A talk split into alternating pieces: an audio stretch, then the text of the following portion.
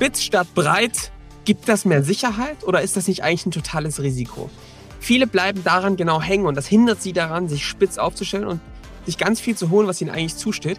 Und wir können heute mit was auflösen, was vielen im Wege steht, nämlich dass breit sicher ist. Das ist nicht richtig und deswegen können wir da heute mal ganz konkret drüber sprechen. Und gleichzeitig ist es der Start für eine neue Serie. Viel Spaß jetzt mit der Folge.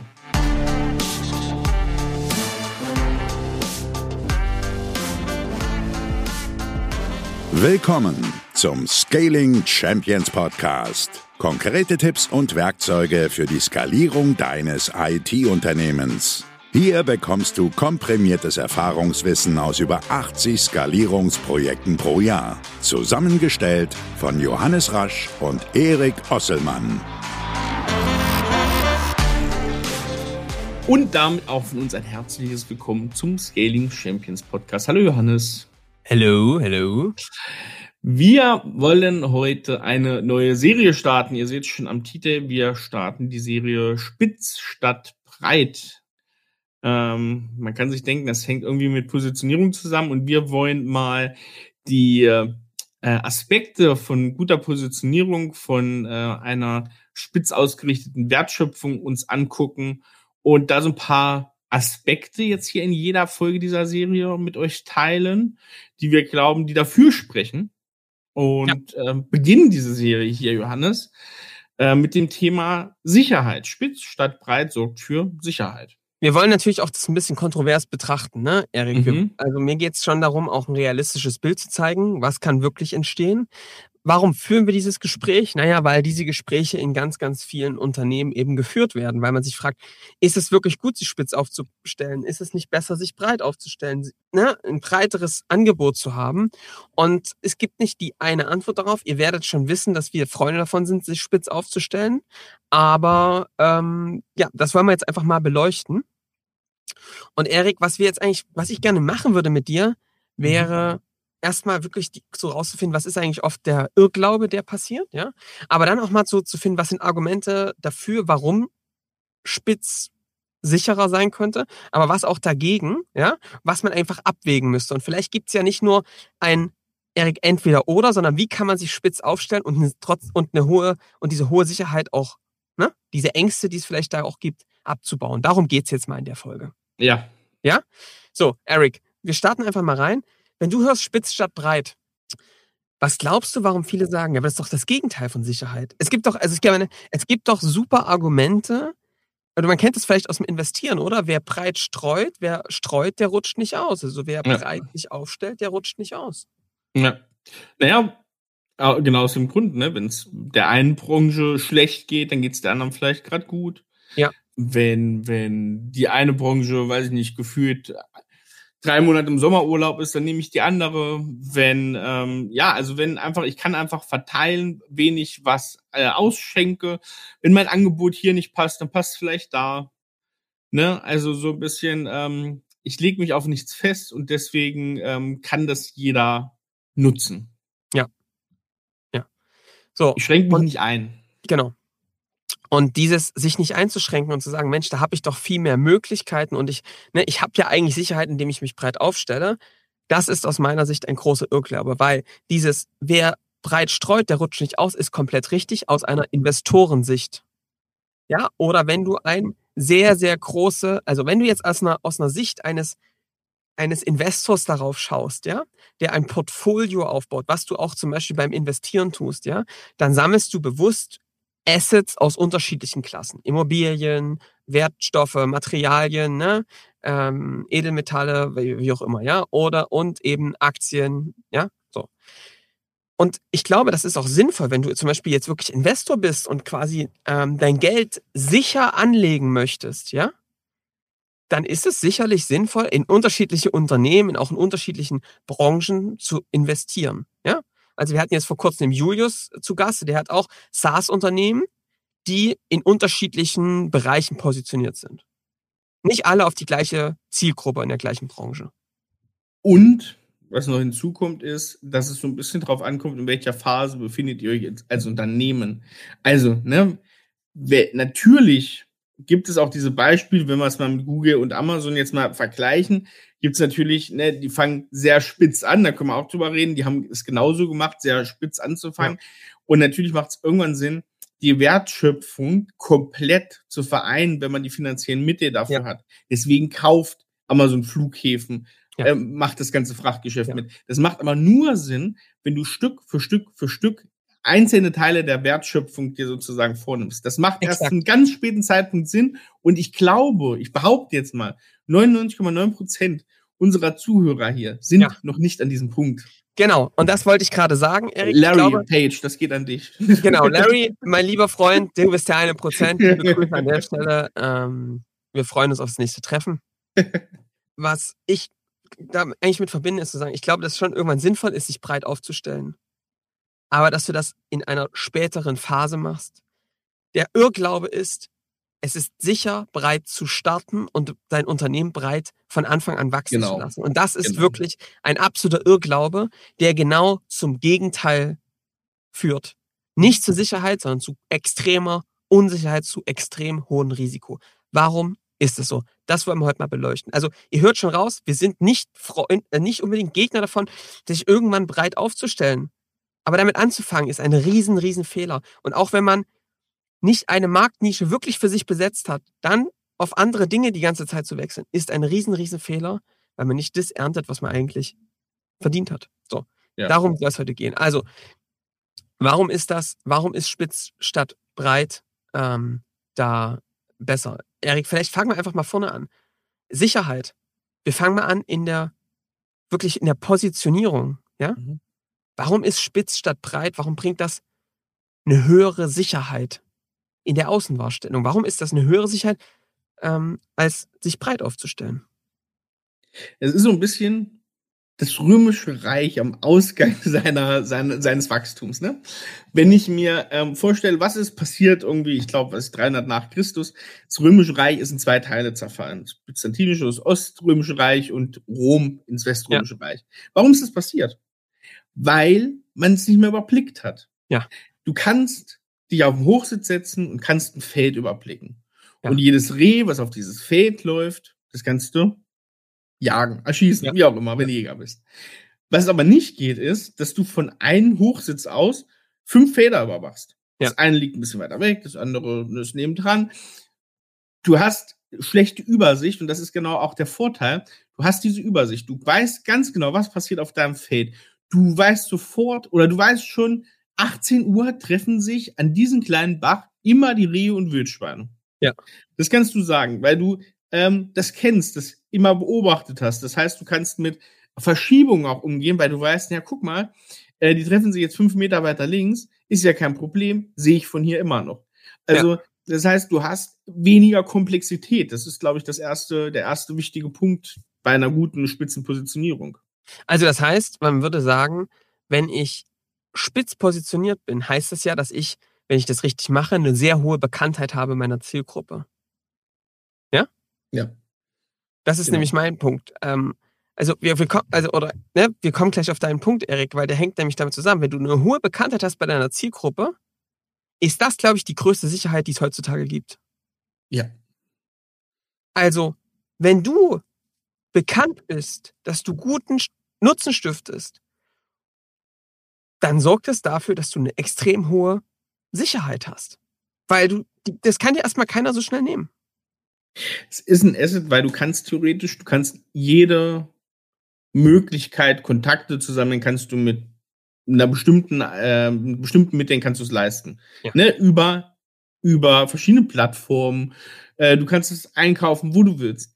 Aber was es sehr selten gibt, und das ist so ein bisschen dieser Trugschluss geworden in den letzten Jahren, ist, äh, dass es mega schwer ist, eigene Werte zu schaffen, also eigene Kontakte zum Beispiel ja. ähm, zu erzeugen, die nur dir gehören, die nicht mit dir auf einer Plattform sind, die nicht ähm, ähm, irgendwo eingekauft werden müssen, sondern wirklich, die du hast. Weil das bewahrt dich am Ende vor allen Eventualitäten, die irgendwie um dich rum passieren. Also genau, das ist nämlich der nächste Punkt, Erik. Wenn du dann, wenn du das gut machst, wir dann über Marketing sprechen und du diese Kontaktdaten hast von den Leuten zum Beispiel, weil du dich einfach, weil du, weil du einfach wirklich Branchenprimus bist, den Nutzen gestiftet hast, die sich deine Sachen runtergeladen haben, dann hast du Kontaktdaten von denen. Ja. Und die können sich über jede Krise Plattform stürzen ab. Plattformen sind nicht mehr aktiv. Es verändert sich irgendwas in, der, in, der, ne, in, in dem Markt. Du hast diese Kontaktdaten und bist an den Leuten dran. Das ist ein super wichtiges Asset. Das geht, weil du eben spitz aufgestellt bist und Nutzen stiftest für die Leute. Mhm. Wir kommen nochmal kurz auf deinen Punkt zurück, weil den fand ich ganz interessant. Du überblickst das Feld, ne? Ja. Viele sagen ja, oh Gott, dass die Gefahr von Spitz ist doch, was ist denn, wenn sich der Markt dreht? Super. Bist du der Ja? Erste, der es weiß? Ja, genau. Dann bist du der Erste, der es weiß. Also wenn du immer wieder auf diesem, wenn du immer wieder auf diesem Hochstand von dir stehst, ne, und du siehst auf einmal, wie die Rehe sich rüber bewegen, dann siehst du, ah, guck mal, immer, jeden Abend wechseln die auf einmal von da nach darüber. Ja? Was ist denn die Ursache davon? Das kannst du dir dann angucken gehen. Ja. Kannst du sagen, ey, guck mal, da ist was. Aber wenn du die ganze Zeit damit beschäftigt bist, von Feld zu Feld zu springen, kriegst du immer nur mit, irgendwie stehen die immer woanders. Du kriegst, du kriegst die Muster, kannst du gar nicht fassen, weil du immer wieder abgelenkt bist, auf diesen Hochstand hochzuklettern. Ja? Du siehst diese Muster gar nicht. Und, und deswegen ist das eigentlich das wahre Risiko. Wenn du so am Rumhoppen bist, von Zielgruppe zu Zielgruppe, von Technologie zu Technologie, ja, dann hast du einfach oft das Problem, dass das ein Riesenrisiko ist, weil du Muster am Markt überhaupt nicht erkennst, weil du gar nicht siehst, was sich am Markt verschiebt und was die Ursachen sind. Ja, und ich glaube, es ist ein Irrtum zu sagen, es gibt irgendwie, da ist nicht mehr, da ist kein Geschäft zu machen oder das, das, das geht nicht mehr. Man muss immer nur gucken, die brauchen gerade was ganz anderes. Das verwirrt manchmal Leute und die sagen, Ja. ah, das brauchen die nicht mehr, der Zug ist abgefahren. Ja. Das ist aber tatsächlich, das ist eigentlich nie so. Das, das, das tritt einfach nicht ein in Märkten. Ja. Und dann muss man sich überlegen, ja, aber die, zum Beispiel, was weiß ich, die Tickets werden dann zu klein, etc. Ja, das ist ja super Erkenntnis. Dann kannst du ja derjenige sein, der die Kunden so erfolgreich macht, erfolgreicher macht, dass die wieder auch höhere Tickets zahlen können. Also man muss das immer, man muss da, da muss man fluide sein, finde ich. Also Ja. da muss man schon flexibel sein und durchaus eine Flexibilität mitbringen auf diesem Feld, aber halt Ja. nicht zwischen den Feldern herumschlawenzeln. Wir kommen, Erik, gleich auch nochmal auf diesen Punkt mit der Zielgruppe spitz zu sein. Ich meine, oder wir können es eigentlich auch jetzt klar besprechen. Ich meine, das ist doch auch ein Punkt, ne? Wir sagen, sagen Leute natürlich zu Recht, ja, aber ey, guck mal, wenn ich mich jetzt auf die Tourismusbranche in Corona spezialisiert hätte, wäre echt, das wäre doch echt ein Riesenrisiko. Mhm. Und da würde ich sagen, ja, das ist so. Mhm. Unternehmen gehen ein gewisses Risiko ein, wenn sie sich auf eine Zielgruppe spezialisieren. Ja, ähm, das ist so. Das ist auch übrigens einer der Gründe, warum es sinnvoll ist, als Unternehmer sich irgendwann am Unternehmen zu arbeiten und auch vielleicht mehrere Unternehmen zu besitzen. Mhm. Ja. Aber ähm, was bei diesen Unternehmen ganz klar der Fall ist, ist, natürlich ist das eine, ist das eine Phase, wo man durchkommen muss, ja? Und die, die echt auch schwer ist. Und das sind eben die Seiten, die auch mit dazugehören, dass wenn dann, wenn dann so einer Branche es wirklich nicht gut geht, ja, man gucken muss, was muss die jetzt, was braucht die jetzt, was, Ja. wie geht's da weiter, ja? Aber das, diese Angst, Erik, ist die Zentrale, warum Leute sich nicht spitz aufstellen. Dass du Angst hast, dich auf eine Branche festzulegen und dann geht's dir auf einmal nicht gut. Ja. Das ist halt eine sehr Minus-Betrachtung, weil es natürlich, wenn, also die andere Seite, ähm, was du dann verpasst, wenn du das alles nicht machst, ist viel, viel größer. Und Also- ja, richtig. Ja. Das ist das ist ein. Ich möchte aber noch mal auf diesen auf diesen Minusgedanken sozusagen draufgehen. Ähm, guckt euch doch mal an. Ja, jetzt legen wir mal die Sachen raus. Ja, das Lufthansa äh, ging es jetzt dreckig und klar, wenn keine Flüge sind. Aber lasst uns doch mal die zum Beispiel IT-Unternehmen angucken, die in der äh, Tourismusbranche tätig waren. Da gab es auch viele Pleiten. Ich kenne Ja. selber auch welche, die da Ja. Pleite gemacht haben. Aber guckt euch mal die an, die jetzt nicht nur, und da geht's wieder um die Arten der Positionierung, Genau. nicht nur draufgegangen sind, gesagt haben, ja, ich habe hier eine Softwarelösung, die ist für IT-Unternehmen und äh, für Tourismusunternehmen und äh, ne, die können sie anwenden, wie auch immer. Die kaufen sie irgendwie jetzt nicht mehr seit zwei Jahren, okay. Aber guckt euch mal die an, die dann gesagt haben, na ja, meine Software nützt gerade nichts, aber Folgendes würde was nützen. Also da Ja. auch, wie, wie ich meinte, flexibel zu bleiben, weil es haben trotzdem welche überlebt, die trotzdem noch gut Geld gemacht haben. Ja. Und das ist dann genau wieder sowas. Das ist dann eine Marktkonsolidierung, die findet immer jederzeit überall Ja. statt. Da überleben aber verrückterweise auch die, die ganz spitz sind in diesen Phasen. Und die in so einer Phase, Erik, sofort an den Kunden dran sind und sagen, Ja. okay, jetzt lass uns einen Plan machen, was müssen Lass wir jetzt uns machen, das um gemeinsam auf die Situation durchstehen. Trusted Advisor bringt extreme Sicherheit. Wenn du nah an diesen Kunden dran bist und verstehst, was, okay, wir machen jetzt sofort eine Gruppe an Tourismusunternehmen. Wir fragen uns jetzt, was können wir tun, um da rauszukommen? Ihr macht eine gemeinsame Aktion. Ihr ähm, überlegt euch, was braucht es da jetzt und seid da ganz vorne mit dabei und gestaltet das, ja? Ja. Das sind dann bestimmt nicht Zeiten, in denen du die krassesten Profite der Welt schreibst, aber solche Unternehmen gibt es und die sind super durch diese Zeit durchgekommen und denen geht's Bombe. Ja. Ja? Ähm, es gibt noch einen weiteren Punkt, warum eben auch dieses, deswegen wird Spitz oft ne, ausge, abgewählt oder ne, es gibt eben ganz viele andere Möglichkeiten, sich zu positionieren. Du kannst dich zum Beispiel über eine Person positionieren, spitz positionieren. Der IT-Leiter, der zum Beispiel ähm, mehr zum Digitalstrategen wird, wie Erik das letztens gesagt hat. Ne? Erik, Mhm, der- Zeit der der. Erik Zeit gesagt hat, der gesagt, ein IT-Leiter, der sich darauf ähm, fokussieren will, mehr der Digitalisierungsspezialist zu werden und diese operative IT nicht mehr zu machen. Das kannst du über verschiedene Branchen hinweg machen. Ja, es gibt auch Primärspezialisierung. Du kannst dich über eine Technologie spezialisieren. Und natürlich solltest du bei der Zielgruppe auch ein bisschen gucken, das kann man nie komplett abschätzen. Was ist denn eine, die uns Spaß macht, aber die auch zukünftig, der es zukünftig gut geht? Das sind sicherlich Dinge, wozu man etwas dagegen tun kann, wenn so eine komplette Branche abschmiert. Aber auf der anderen Seite muss ich dir sagen, Erik, wir haben so viele IT-Unternehmen, die in Branchen unterwegs sind, wo man sagen würde, boah, der geht's gut. Ja, die machen damit ein Bombengeschäft, weil die denen helfen, gut vorwärts zu kommen, sich zu innovieren, aufs nächste Level zu kommen. Das ist halt auch so eine Flucht ins Einfache, ne? Ähm, zu sagen, na gut, unsere Zielgruppe, denen geht's einfach schlecht, ne? Und die können äh, da so was, was Also, So. mal ganz das ehrlich, Resignation. wir kennen das doch selber auch. Also, wir, ne, wir geben sie uns ja den ganzen Tag mit IT-Unternehmen, Unternehmern, Unternehmerinnen. Wir wissen ja, dass es eine geile Branche ist. Wir wissen, wie viel Innovationskraft da Ja. drin steckt. Aber wir arbeiten ja nur mit etablierten oder zu 90 Prozent mit etablierten äh, IT- und Tech-Unternehmen, die nach außen in der breiten Öffentlichkeit nicht unbedingt, das muss man sagen, das wisst ihr auch da draußen selber, nicht als Ja. top sexy gelten. Und trotzdem wissen wir, ja, geilste, was wir machen können. So ist es. Darauf Also- an. Also, das ist, das ist so ein, ein Punkt. Ich, ähm, den ich ganz, also Positionierung über die, ne, gibt verschiedene Möglichkeiten, aber wenn du nah dran bist, dann hast du überhaupt die Möglichkeit, diese, diese Chancen zu erkennen. Der zweite Punkt ist eben, wenn du als Trusted Advisor, wenn du der Vertraute bist, ja, wir haben zum Beispiel so ein herrliches Beispiel, ne, ein, ein Unternehmer, den wir kennen, die sind sehr stark in der Baubranche unterwegs. Als hier Corona kam, ne, waren die die ersten, die sich mit denen zusammengesetzt haben und gesagt, okay, was bedeutet eigentlich Corona für euch? Wie könnt ihr das was bedeutet das? Was wird das auf Engpässe? Was welche Engpässe wird es geben? Wohin wird das, was, was, wozu wird das führen? Was kann man da jetzt aus eurer Sicht tun? Haben Experten rangeholt und haben da eine Lösung gebaut, wie die Eng Rohstoffengpässe umwinden können, wie sie ähm, Homeoffice umsetzen können. Hat für all diese Sachen den Lösungsbausteine und Experten mit an die Hand gegeben. Ja, ratet mal, denen geht's großartiger als jemals zuvor, weil sie sich genau in der Zeit, wo es schwer war, klar positioniert haben als jemand, der dieser Branche wirklich hilft und der ein echter Vertrauter ist für diese Zielgruppe. So, und das wird danach gedankt. Und auch währenddessen haben die, ähm, sind die super vorwärts gekommen. Ja. Die haben sogar noch einen zweiten Geschäftszweig aufgemacht, weil sie eben Trainings und Ausbildung an ihre Kunden verkauft haben. Mhm. Großartig. So, also das ist etwas, was, ähm, was ich ganz stark, was ich ganz stark ähm, nur empfehlen kann. Deswegen ist aus meiner Sicht der Spitz super. So, Erik, wie siehst du es im Marketing? Spitz sich zu positionieren. Warum, warum, warum glaubst du, ist das Sicherheit? Ich habe das irgendwo schon mal gesagt. Nee, geschrieben hatte ich Oder du hast gesagt, weiß es nicht, mal nach Zahlen, ne? Ja.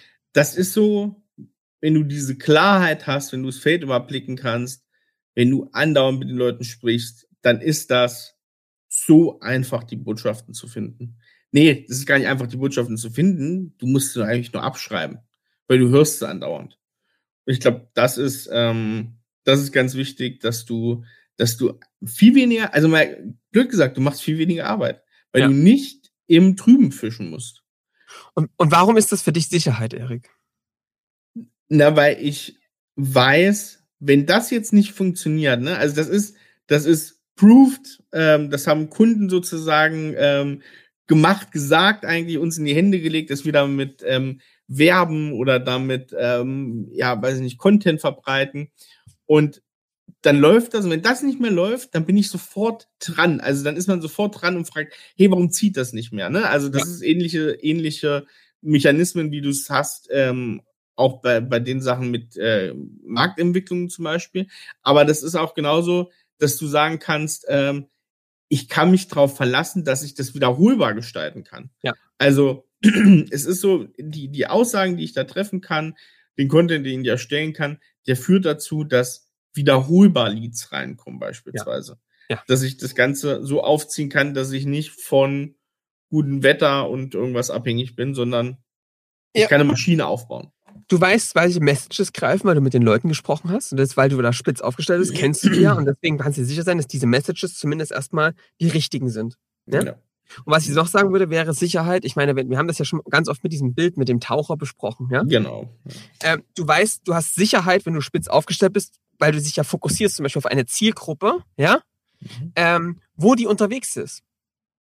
Ja. Und deswegen hast du Sicherheit, dass du weißt, dort schwimmt der Fisch jeden Tag lang. Und dann weiß ich, dass genau dort ich auch richtig meinen ähm, Köder platzieren muss. Und das heißt also, ich habe weniger Parabeln, die ich noch verändern kann. Ich kann also wirklich sagen, guck mal, dann liegt es vielleicht noch an dem, wie wir es gesagt haben oder wie wir es präsentieren oder ne, dass es vielleicht noch irgendwelche anderen Hürden gibt, aber du reduzierst die Anzahl der Dinge, die es da eigentlich gibt, total und hast eine Sicherheit, dass das auch funktioniert. Ja. Erik, was, jetzt lass uns nochmal über die Sicherheit in der, in der Wertschöpfung sprechen. Also warum ist es noch ähm, eine hohe Sicherheit? Ich glaube, dass es eine Sicherheit ähm, bietet, dass du, weil du eben nah an der Zielgruppe dran bist, ja Trends abschätzen kannst. Und deswegen immer so eine Kurve mitfahren kannst, dass du also weißt, ich, wir investieren jetzt da rein, ein Lösungsangebot, ein skalierbares Lösungsangebot zu treffen, weil wir haben ganz klar mit der Zielgruppe gesprochen. Wir wissen, dass das das Thema ist. Wir haben auch Feedbacks von der Zielgruppe, die haben gesagt, ey, das treibt uns gerade alle um. Und deswegen habe ich Sicherheit, mit ganz vielen Ressourcen da drauf zu geben und kann das dann auch voll durchziehen. Weil das eben viele nicht haben, weil sie sich breit aufgestellt haben, machen sie Skalierung mit halber Kraft. Mhm. Und dann tritt Skalierung einfach nicht ein. Du fragst dich dann irgendwann zurecht, warum habe ich mir echt diesen ganzen Aufwand gemacht, wenn ich nur so langsam vorankomme und wenn ich nur ganz wenig Kunden auch auf diesem neuen skalierbaren Angebot durchsetze. Das ist total richtig. Das liegt daran, dass du nicht voll drauf gehst. Und da kann man sagen, du bist nicht mutig genug. Nein, ich glaube, das ist total fahrlässig, das dann einfach zu machen. Es liegt daran, dass du zu viele Sachen gleichzeitig machst. Und deswegen ist es absolute Sicherheit auch in der Wertschöpfung, wenn du sagst, wir haben mit denen gesprochen, wir sind jetzt auf dem einen Bereich, ne, keine Ahnung, ähm, die Ärzte oder diese IT-Leiter, die Digitalisierungsexperten werden, weil das haben wir jetzt rausgefunden, mit zehn Leuten gesprochen. Es gibt noch 20 weitere, die das brauchen. Dafür bauen wir jetzt das Angebot und das passt so gut und es ist so spitz, dass es genau für die ist und für keinen anderen. Und deswegen bleibst du drauf, entwickelst es und wirst damit das erfolgreich umsetzen, weil du Sicherheit hast, dass das auch funktionieren wird. Man muss, das klingt jetzt ein bisschen paradox, man muss äh, mit so einer Spitzenpositionierung weniger kreativ sein im Marketing. Und ich sage jetzt mal was Böses, ne? Ich erkenne manchmal schlechtes Marketing danach, wie viel Employer Branding da drin ist. Weil, jetzt mal ganz doof gesagt, es gibt in der IT-Branche ganz viele, die Employer Branding machen. Warum machen die Employer Branding so viel? Obwohl sie eigentlich keine wiederholbare Lead-Gewinnung haben. Ja. ja weil, weil es einfach ist. Weil das Ja. aus einer Innenperspektive gemacht ist. Ja. Also, Employer Branding macht man meistens aus Verlegenheit. Behaupte ich jetzt mal. Gerne, gerne in die Kommentare schreiben oder gerne mir eine Mail schreiben, wenn das nicht so ist. Ja. Aber Employer Branding bei vielen IT-Unternehmen ist es aus Verlegenheit, weil man sagt, ja, das weiß ich, das ist lustig, haha, das finden die Abteilung findet das auch witzig. Ähm, obwohl ich keine Lead-Generierung habe, weil ich halt nicht weiß, was mache ich überhaupt, was schreibe ich überhaupt. Es wird viel einfacher, wenn du deine Kunden genauso gut kennst wie deine Kollegen. Dann wird es einfach. Und dann ist das genau das gleiche. Und dann, das haben wir auch schon oft gesagt, brauchst du eigentlich gar kein dediziertes Employer Branding mehr, weil die Leute sich eher damit identifizieren, ah, guck mal, guck mal, diese, dieses Unternehmen steht für was. Ja, ja. Und das ist auch noch so ein Punkt, also du musst weniger kreativ sein und weniger, im, ja, da auch im Trüben fischen. Was für mich noch ganz wichtig ist, Erik, ist, spitz heißt auch finanzielle ähm, Sicherheit. Also, wenn du spitz aufgestellt bist und einen zwingenden Nutzen erzeugst, ja, der für deine Zielgruppe einfach so hoch ist, weil du ihn rausgefunden hast, weil du ihn immer wieder validiert hast, dann wird deine Zielgruppe bereit sein, für diesen Nutzen, den sie bekommt, auch einen guten Preis zu bezahlen. Und wenn du das spitz machst und der, bis dir das anführt, machst du die Preise fest. Ja, stimmt. Ja? Und das bedeutet also, wenn du diese Preise festmachst, kannst du also sagen, guck mal, das ist das wert. Es muss natürlich an dem, mit dem zusammenhängen, was da für Nutzen rauskommt, ganz, ganz entscheidend.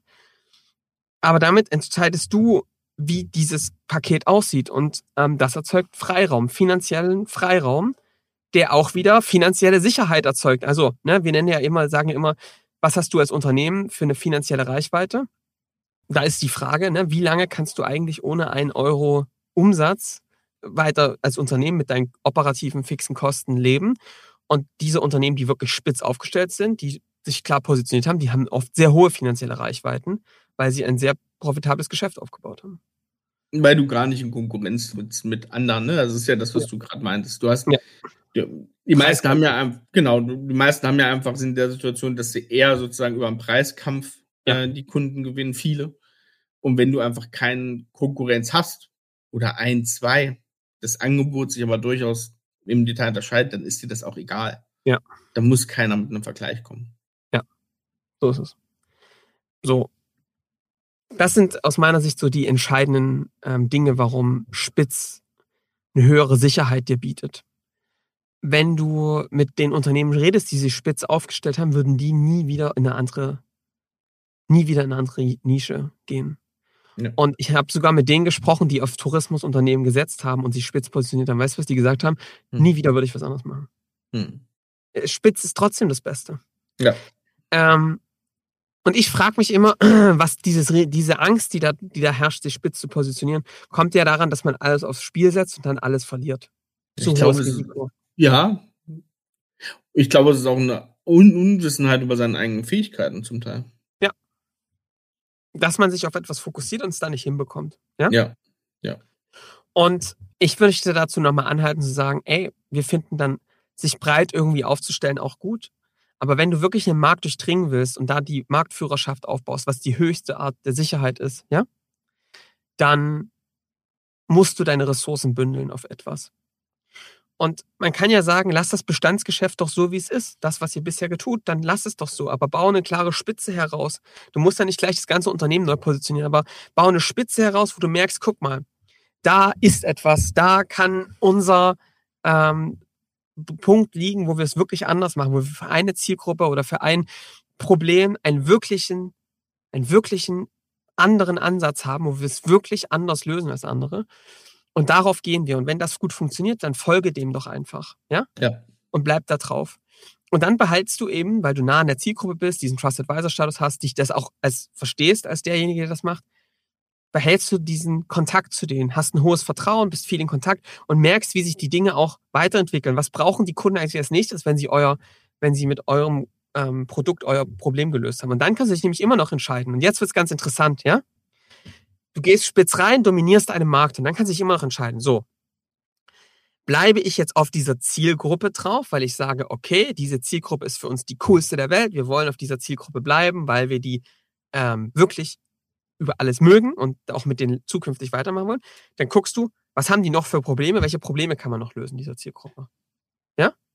Also, Beispiel für uns, äh, wir kümmern uns darum, ein skalierendes System aufzubauen, das ähm, spitzer Positionierung, wiederholbare Kundengewinnung, wiederholbare Wertschöpfung. Das ist das Problem, was wir als erstes lösen. Das machen wir sehr, sehr häufig, 150 Mal im Jahr.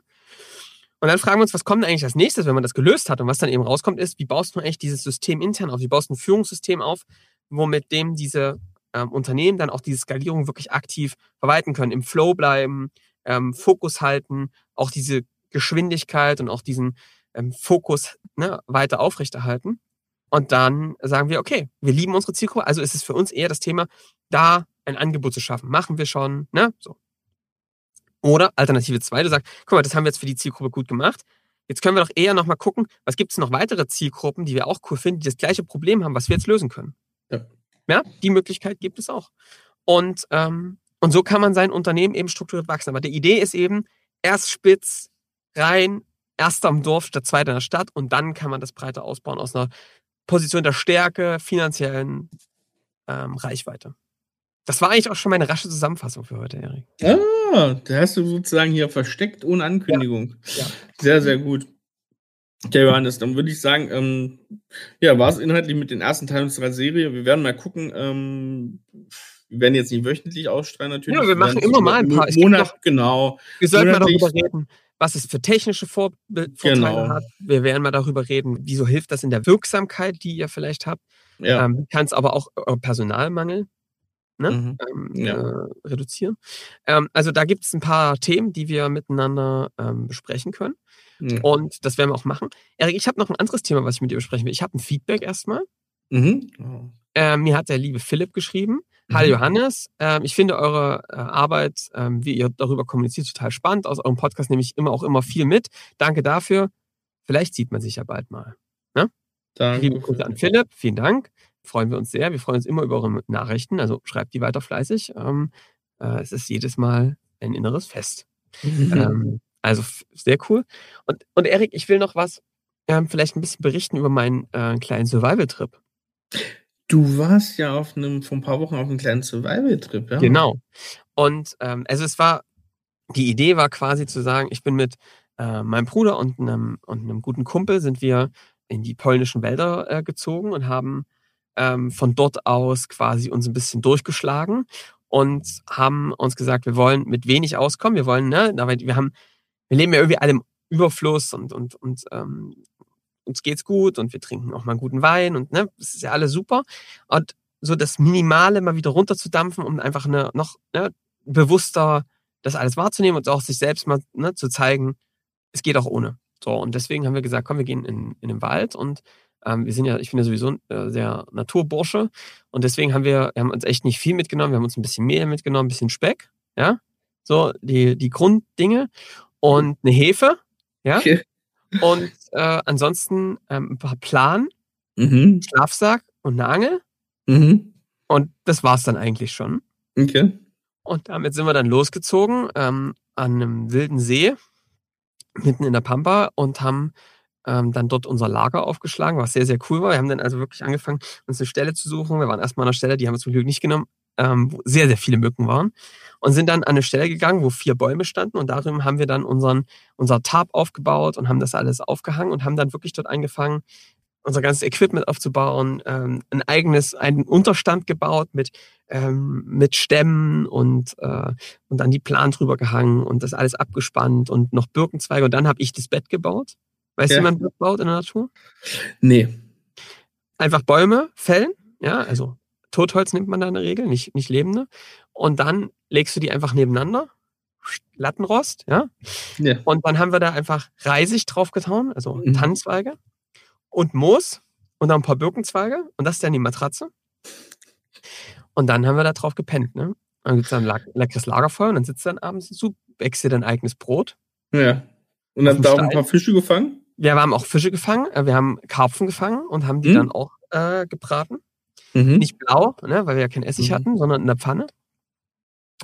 Und haben dann, äh, haben dann dort äh, echt eine, eine coole Zeit gehabt. Die Mücken haben uns echt zerfressen.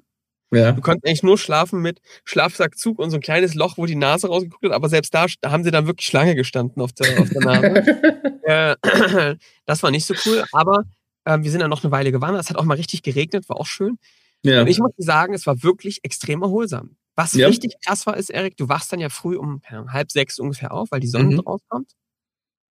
Und ähm, dann bist du halt bis 21 Uhr wach. Und wenn du in der Natur bist und keine Ablenkung Mhm, hast, Handy ja. aus, hast du auf einmal so lange Tage. Ja. Das ist unglaublich.